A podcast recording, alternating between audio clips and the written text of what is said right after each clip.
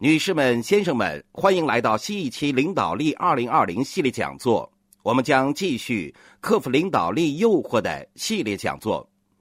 坦白说，当一个人在任何事情或任何领域取得了一定的成功，他就会受到成功的诱惑。他的周围环境改变了，自我感觉也改变了。通常人们会进入一段没有那么成功的时期，甚至打回原形，变成彻头彻尾的失败者。为什么呢？因为他们没有处理好从不成功变得成功的过渡，也没有处理好成功带来的一切。如果我们无法正确对待成功，这真的不是我们任何一个人想要的局面。在我看来，我们每个人都必须问一问自己：我要是取得了成功，我应该怎么做？这是我做这个演讲的一个原因，也是为什么这一系列的演讲如此重要。今天我演讲的主题是“骄傲的诱惑”。首先，我想跟大家分享我在英国《每日邮报》上读到的一篇很好玩的文章。这篇名为《歌王万岁》的文章，写的是明星在后台提出的最离谱的要求。这些明星已经功成名就，可以提要求了。这些要求非常可笑。大家听好了。美国实力唱将玛丽亚·凯莉要求后台有水晶香槟和一盒弯头吸管，她不要直的吸管，指明要可弯曲的吸管。和一名专门处置他吃过的口香糖的随从，他还要求提供八个人享用的茶。嚼完口香糖，肯定要喝茶了。一瓶可爱熊瓶装蜂蜜，两台空气净化器，一只小狗和几只小猫，可以理解吗？我们也会在后台要这些东西吗？英国摇滚乐队滚石乐队要求英国的 HP 酱土豆牛肉派，天哪，这可真是个奇怪的要求。还有画笔，别问我为什么，我可不知道。一张斯诺克球台，能播放板球比赛的电视和带滑轮的抽水马桶，这让我们浮想联翩。我们还是别乱想吧。美国摇滚乐队盘尼乐队只有一个要求：奶酪通心粉。美国歌手王子要求一位随从医生，还要求所有的食物都必须用保鲜膜包好。很显然。他害怕吃到没用保鲜膜包装的食物，所以需要医生。美国重金属乐队克鲁小丑乐团的要求就可笑了，我给大家念一念：他们要求有蛋黄酱、地溶芥末、香滑花生酱、一条十二尺长的大蟒蛇、一支冲锋枪和当地匿名戒酒协会时间表。我很高兴，他们终于想到要参加戒酒协会了。美国艺人艾尔乔森只是要求更衣间的门上挂一块牌子，上面必须写着“艾尔乔森，世界上最伟大的艺人”。我想这是为了保持他的骄傲吧。美国流行歌手布兰妮·斯皮尔斯要求有两盒果塔饼干、水果圈糖、有线电视、两张六尺长的沙发、没有异味的地毯和一部电话。难怪小甜甜胖了这么多。她整天坐在沙发上，一边吃着果酱馅饼和水果圈糖，一边讲电话，闻着气味清香的地毯，这很容易变胖吧？英国摇滚乐队齐柏林飞船要求后台有熨斗和熨衣板。一个摇滚巨星肯定要衣衫整洁，没有皱褶。芭芭拉史翠珊要求抽水马桶里要有玫瑰花瓣。我不知道这马桶是不是有滑轮的，但是他要求要有玫瑰花瓣。埃尔顿·约翰要求后台备有七十四条毛巾。我不知道去买七十五条毛巾是不是要花很多钱。另外，他还要鲜花，但是他指明不要菊花、百合花、康乃馨和雏菊。他的意思是，我想要鲜花，但是无论你选什么，就是不要选世界上所有的花。这份名单当然少不了美国著名电视演员大卫·哈塞尔霍夫，少了他，这份名单就不完整了。他只有一个要求，那就是跟大卫·哈塞尔霍夫真人一样大小的纸板人形。这些要求也有道理，要是有一天你也成功了，你可以要求要带滑轮的抽水马桶、鲜花、小狗、小猫，还有十二尺长的大蟒蛇。谁知道你到时候会想要什么呢？但是你可以选择的东西很多。骄傲是一种很有趣的心理。当我谈论骄傲、研究骄傲、审视骄傲的时候，我开始感觉它的内涵之深。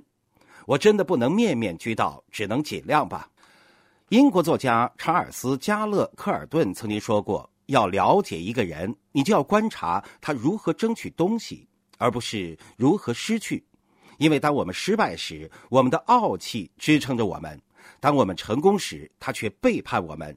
这正是这场演讲的主旨。”英国作家约翰·拉斯金说：“大致上讲，骄傲是一切重大错误的始作俑者。”因此，无论做什么事情，你犯了什么错误，我们几乎可以肯定，骄傲是错误的根源。尤其是在你成功过后，这不难理解。我们讲这个话题非常有必要。我认为我们很难定义骄傲情绪，所以我在演讲提纲里这么写道：“你认为你的成功因你而生，为你服务，非你莫属。骄傲对你有所诱惑，正是这种思维的结果。”我们失败是因为我们不懂如何正确看待自己。成功的关键在于选择看清真实的自己。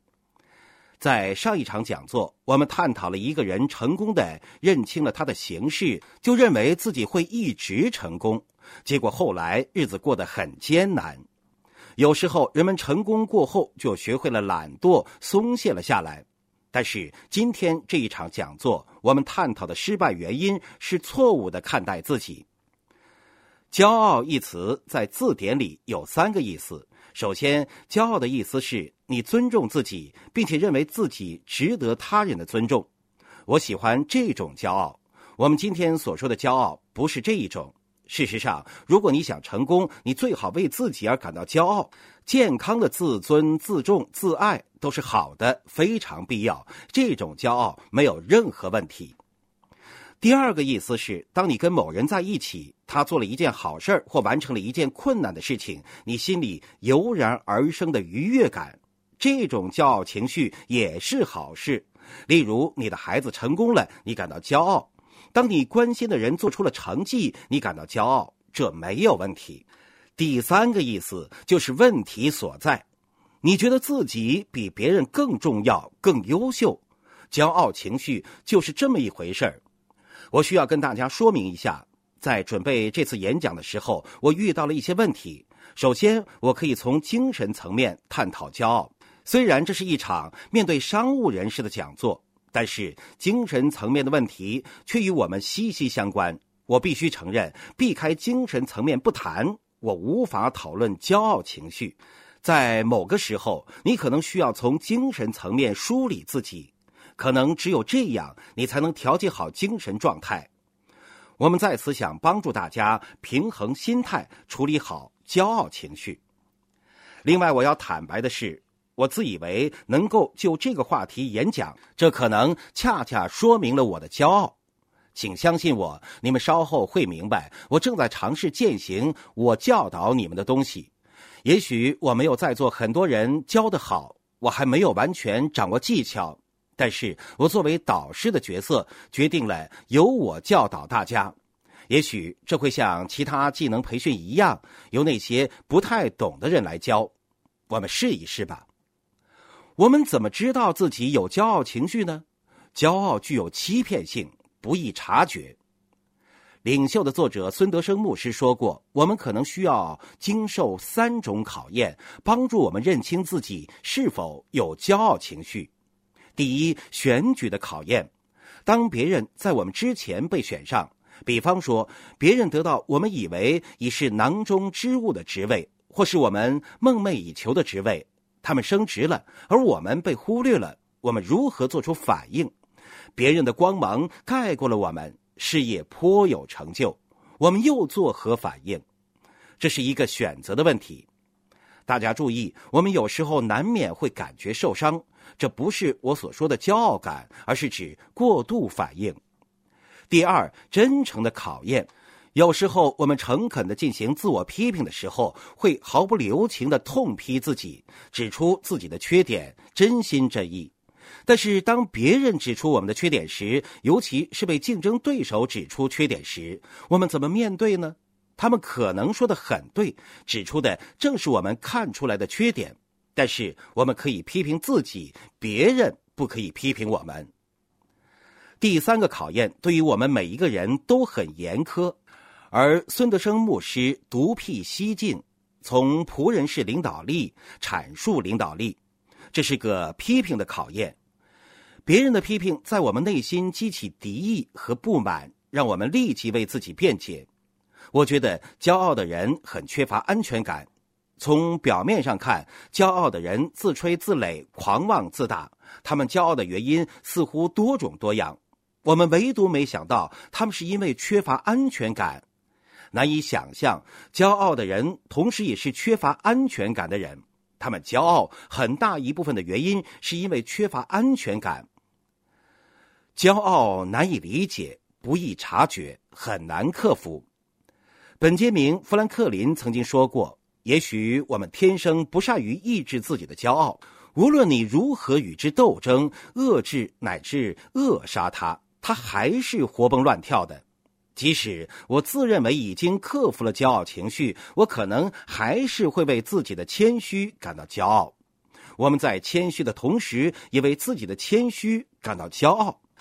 大卫·罗德斯曾经说过：“骄傲是灵魂的蒲公英。”在亚特兰大，随着春天的来临，我们会看到草地上开满了蒲公英，它们无处不在。即使你把它们连根拔起，第二天它们又长起来了。骄傲就如同蒲公英，深深扎根在我们心里，哪怕只有一颗小小的种子，遇到细小的缝隙，它都能存活。如果这种子落在了肥沃的土地上，它会生根发芽，茁壮成长。骄傲的危险在于它滋生于善良，骄傲无处不在，恣意滋长，难以戒除。是什么让骄傲具有如此大的杀伤力呢？我认为骄傲的杀伤力之大，足以致命。说到这儿，我想起了美国内战时期约翰·塞奇威克将军的故事。人们通常叫他约翰王子。为什么人们叫他约翰王子呢？因为他有王子的气概，高高在上。无论是走路着装，还是一言一行，都是一副比任何人都优越的样子。在内战时期，有一场艰苦卓绝的战役。约翰王子站在架满了机关枪的矮护墙上，在上面走来走去，侦察敌人，也在视察自己的军队。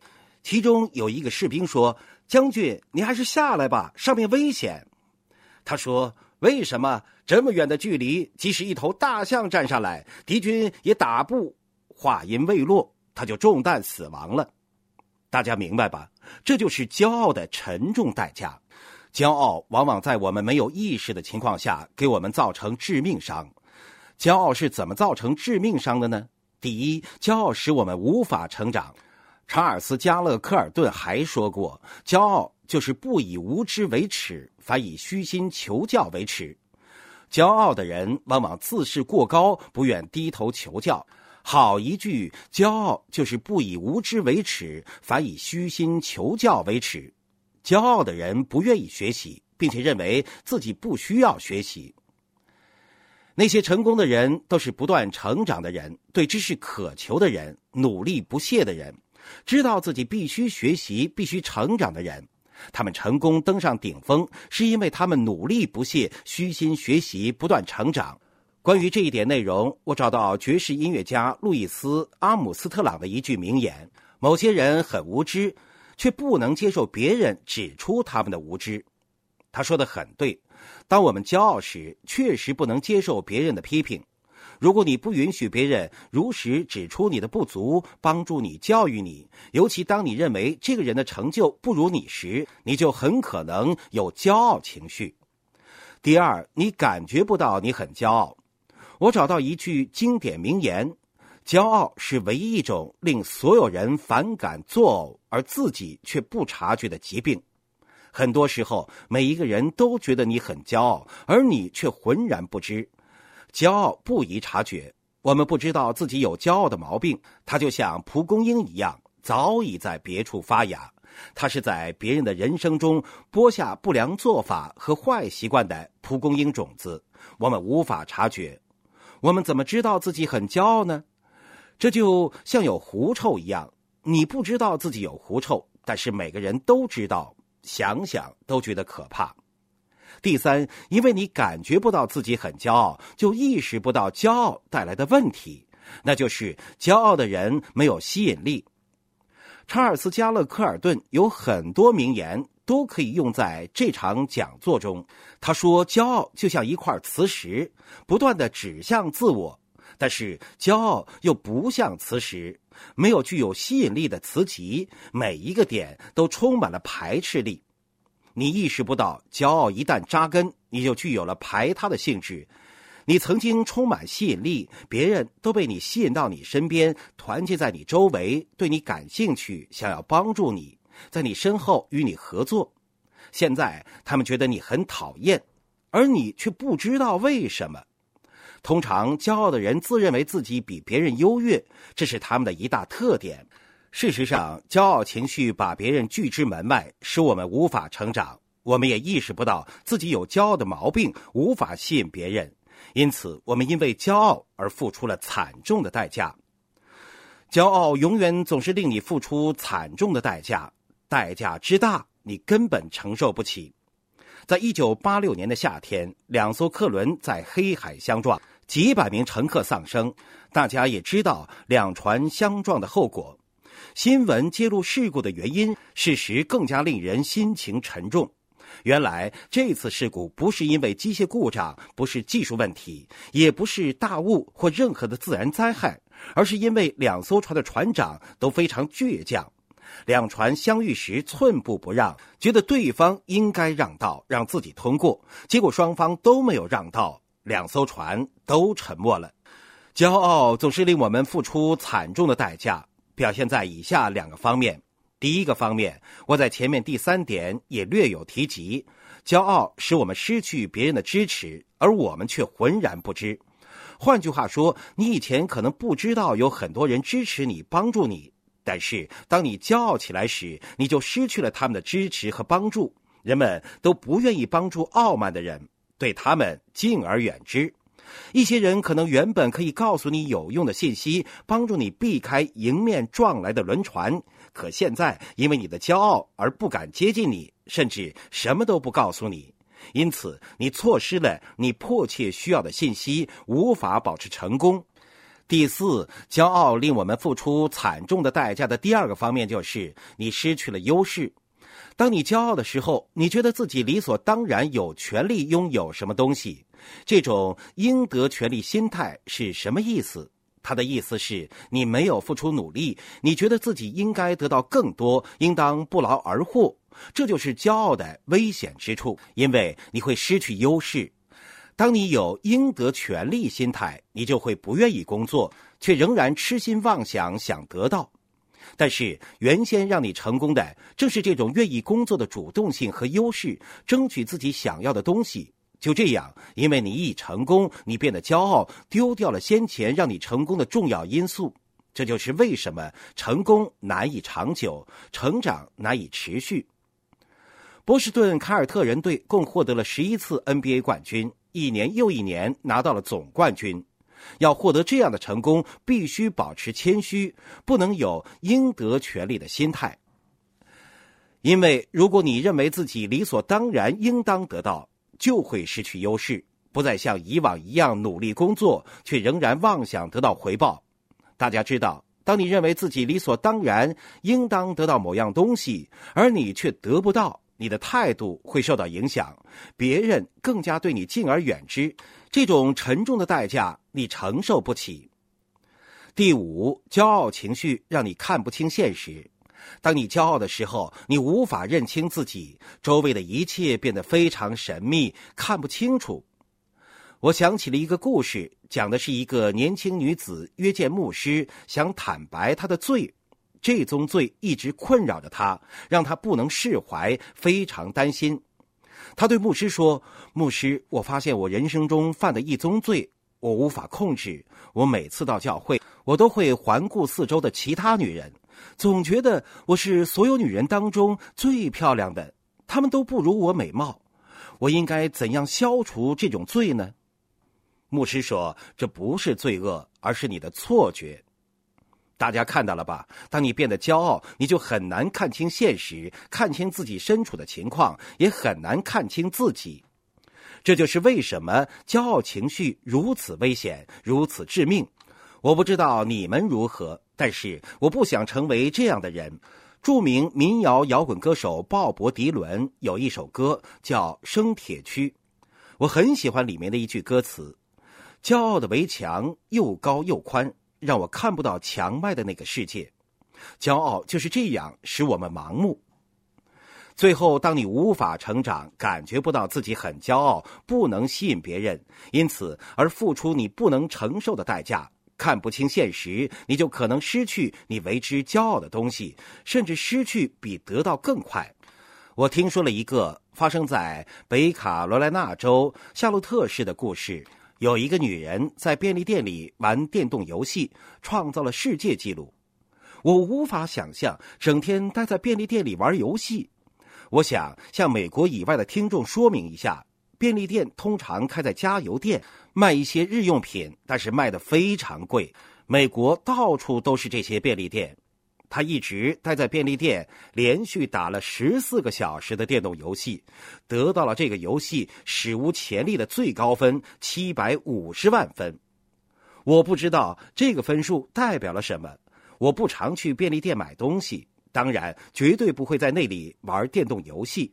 他打这个游戏如此厉害，十四个小时得了这么高的分，消息传出去了，各大电视媒体纷纷前去报道。她丈夫向人们宣传媒体要直播她游戏的事儿，人们聚集在这间便利店围观。那一天，小店的生意前所未有的红火，当时的场面非常热闹。她在专注打游戏，别人帮她擦掉眉间的汗水，给她喝水，按摩她的肩膀，以防止肌肉痉挛。就在这扣人心弦的一刻。一个电视台工作人员走到一旁，拔掉了游戏机的插头，插上了摄像机的插头。游戏机“咻”的一声响，断电了。大家可以想象当时的情形：一千四百五十万的高分就这样没有了。他非常急切的想让全世界都看到他的成绩，但是最终一切都付诸东流。如果我们还不居安思危，现在就要有忧患意识了。大家想一想，你们拥有的一切，想一想自己是多么的幸运，也想一想你们可能还不知道发生什么事情，人生的际遇就让你们失去了一切。这种可能性应该吓倒我们每一个人。如果我们现在不谦虚，我不知道我们能做些什么。也许我这里有一些想法能够帮助到大家。骄傲实际上是一个观念的问题。如果我们想赢得对决骄傲的战役，就必须要赢得观念上的战役，改变思维。文坛巨匠克里夫·斯特普尔斯·路易斯说的很对：真正的谦虚不是把自己看得很渺小，而是少一点想到自己。这句话说的太对了，正是消除骄傲的方法。少一点想到自己，如何做到呢？你要记得你是谁，你跟我们每个人一样都是平凡人。要记得你是谁，首先你要记得当初一无所有的苦日子。有一些人非常幸运，有着优越的成长环境，但是我们大多数人都不是出身于权贵之家，都必须非常努力工作，白手起家才有今天的成就。有时候我们会忘记自己的出身。因此，我们有必要回忆过去，记得当初自己的模样。你们要问自己一个问题：你是像狗还是像猫？我的意思是，狗和猫性情迥异，我的性格更像一条狗，而不像猫。我想拥有像狗一样的好性情。我解释一下：当主人抚摸自家小狗时，小狗会摇尾巴，觉得主人就是它的上帝。我家养了两只小狗，我很了解它们，它们一定认为我是它们的上帝。我知道我赢得了他们的喜爱，非常自豪。猫可不一样。当主人抚摸小猫时，小猫会闭上眼睛，喵喵的叫，觉得自己就是上帝。我想，假若生活非常善待我们，我们要不就把目光从自己身上转移，认为别人才是上帝，我们是上帝的幸运儿；要不就像猫一样，认为自己是上帝。我们必须回到过去，记得当初一无所有的日子，意识到是自己身外一股更大的力量赐福于我们。第二，我们所有人都必须记得，我们什么也不是。我没有任何贬低别人的意思，也不是想批评任何人。我只是想说，我们一定一定要记得，我们什么也不是。我这里有一个故事，讲的是拳王阿里有一次坐飞机遇到了气流。机组人员提醒每一位乘客要系好安全带，阿里没有系好安全带。一位空姐走到他跟前儿，对他说：“阿里先生，您要系好安全带。”阿里对他说：“超人不需要系安全带。”也只有阿里才能说出这样的话。空姐立即看了他一眼，说：“超人也不需要坐飞机。”我们都必须记得自己是谁，无论我们多少光芒四射。无论我们有多成功，我们真的不算是什么。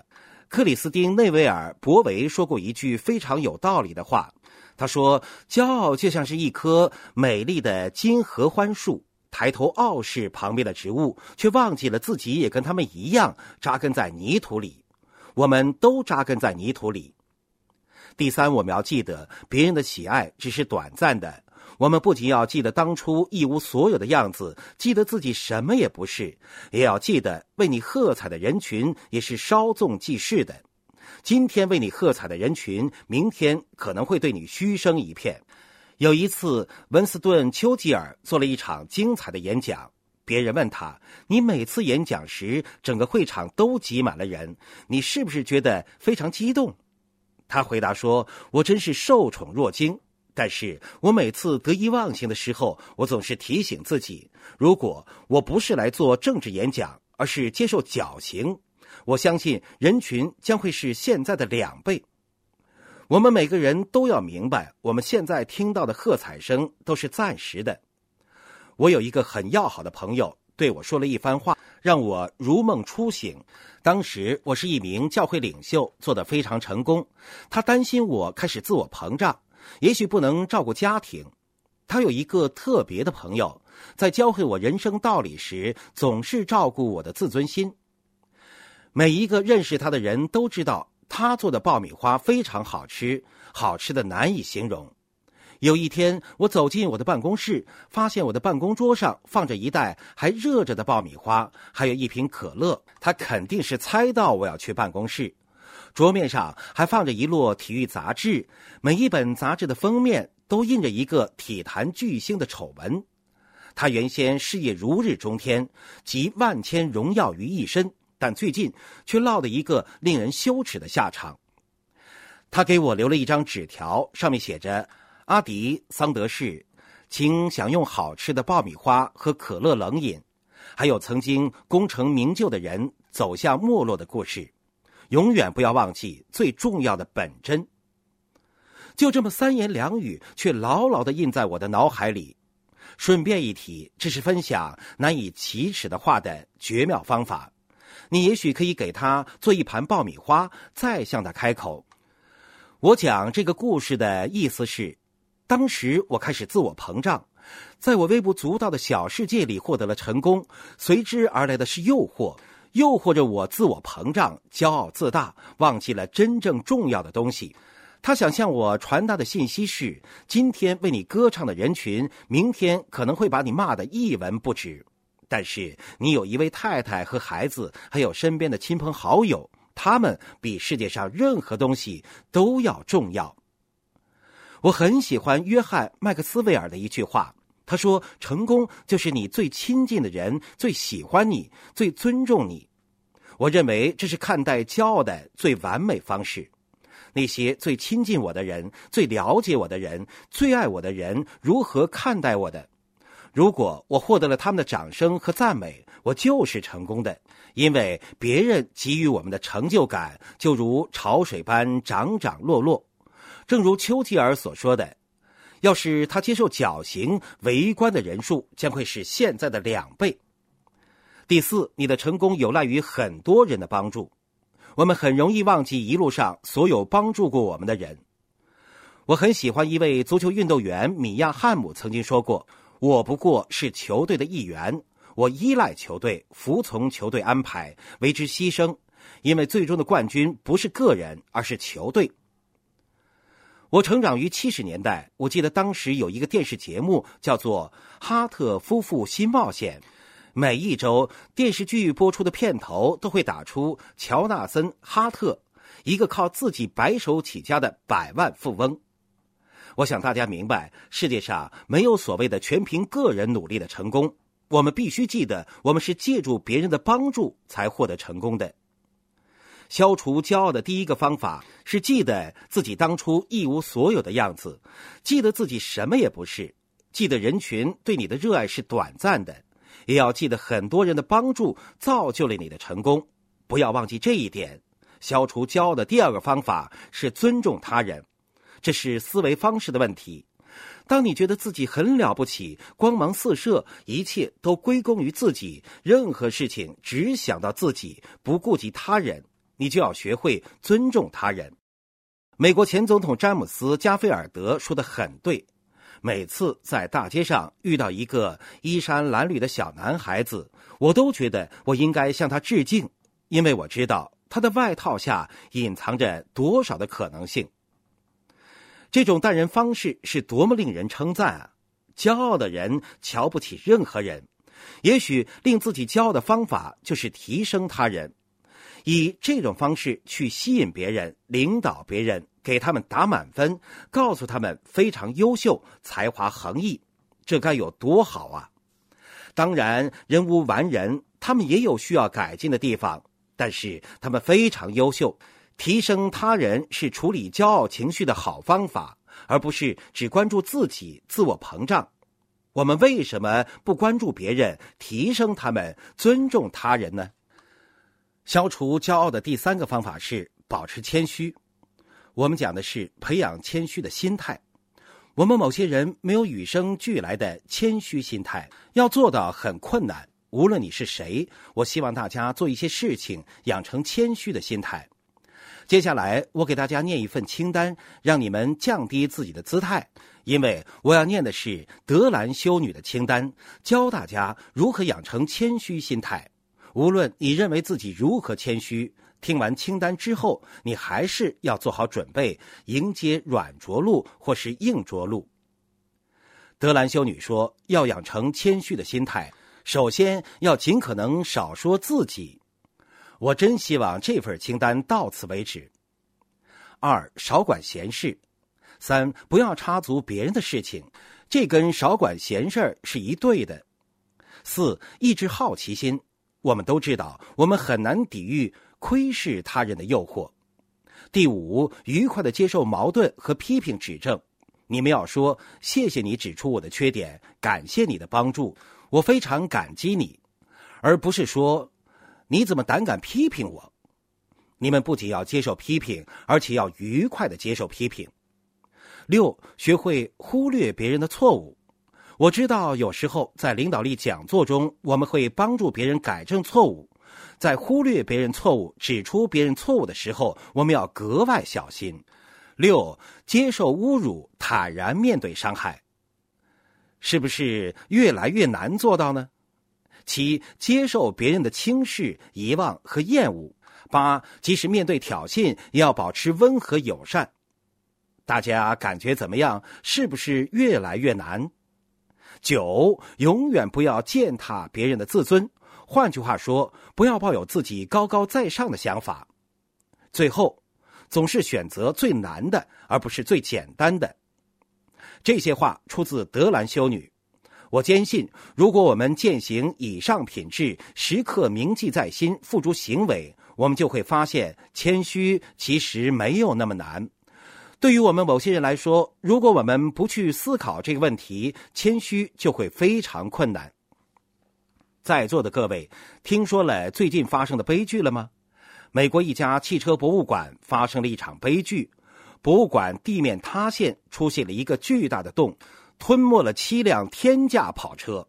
它们是世界上最漂亮、最昂贵的雪佛兰科尔维特超级跑车。我看到了现场的照片，这些车看起来就像是玩具车一样，落在了大洞里，完全毁掉了。其中一辆超级跑车价值八十万美金，而另一辆年代久远，曾经是某个名人的座驾。这真是一场悲剧。大家试想一下，要是你们在塌陷之前十分钟进入博物馆，你会发现每一件展品都是美轮美奂，每一辆车都在各自的展位上非常漂亮，堪称完美。你原本可以非常愉快的参观，如果你们像我一样，你们会四处参观这个神圣的地方，这个可以称之为汽车庇护所的地方。但是这一切都被一个大洞毁了。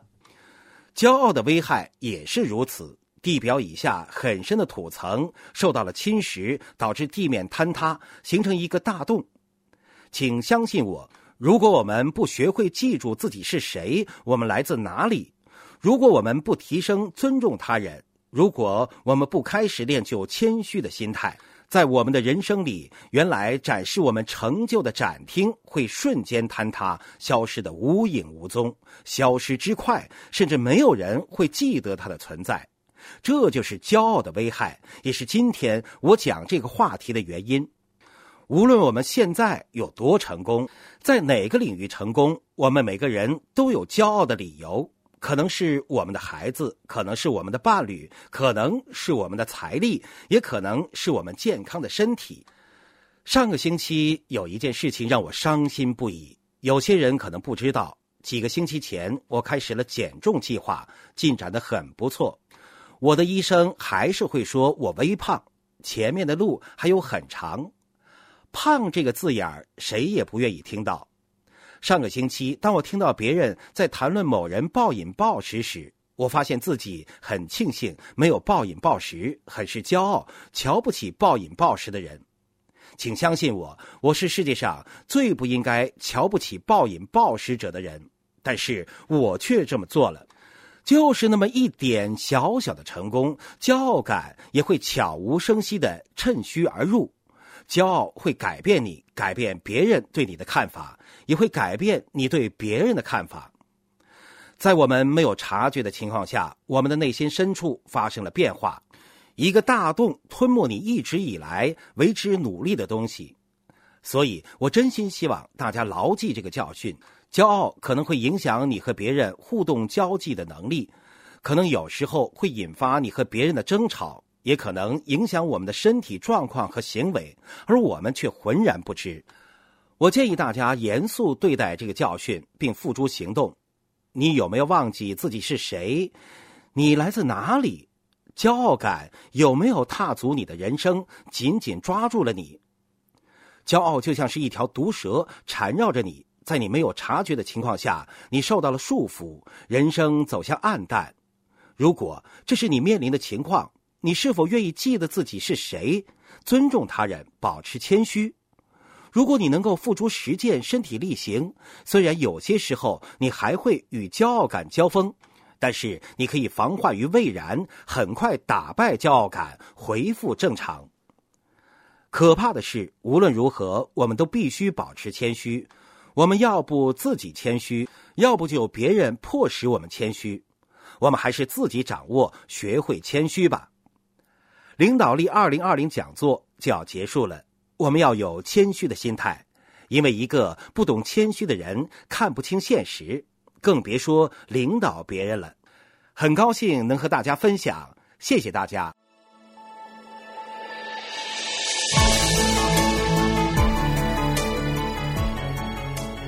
朋友，想获得更多的成功经验吗？请关注微信公众号。炫色安利微商旗舰店，我们将为想成功的你提供更多的精彩信息。炫色安利微商旗舰店等你哦。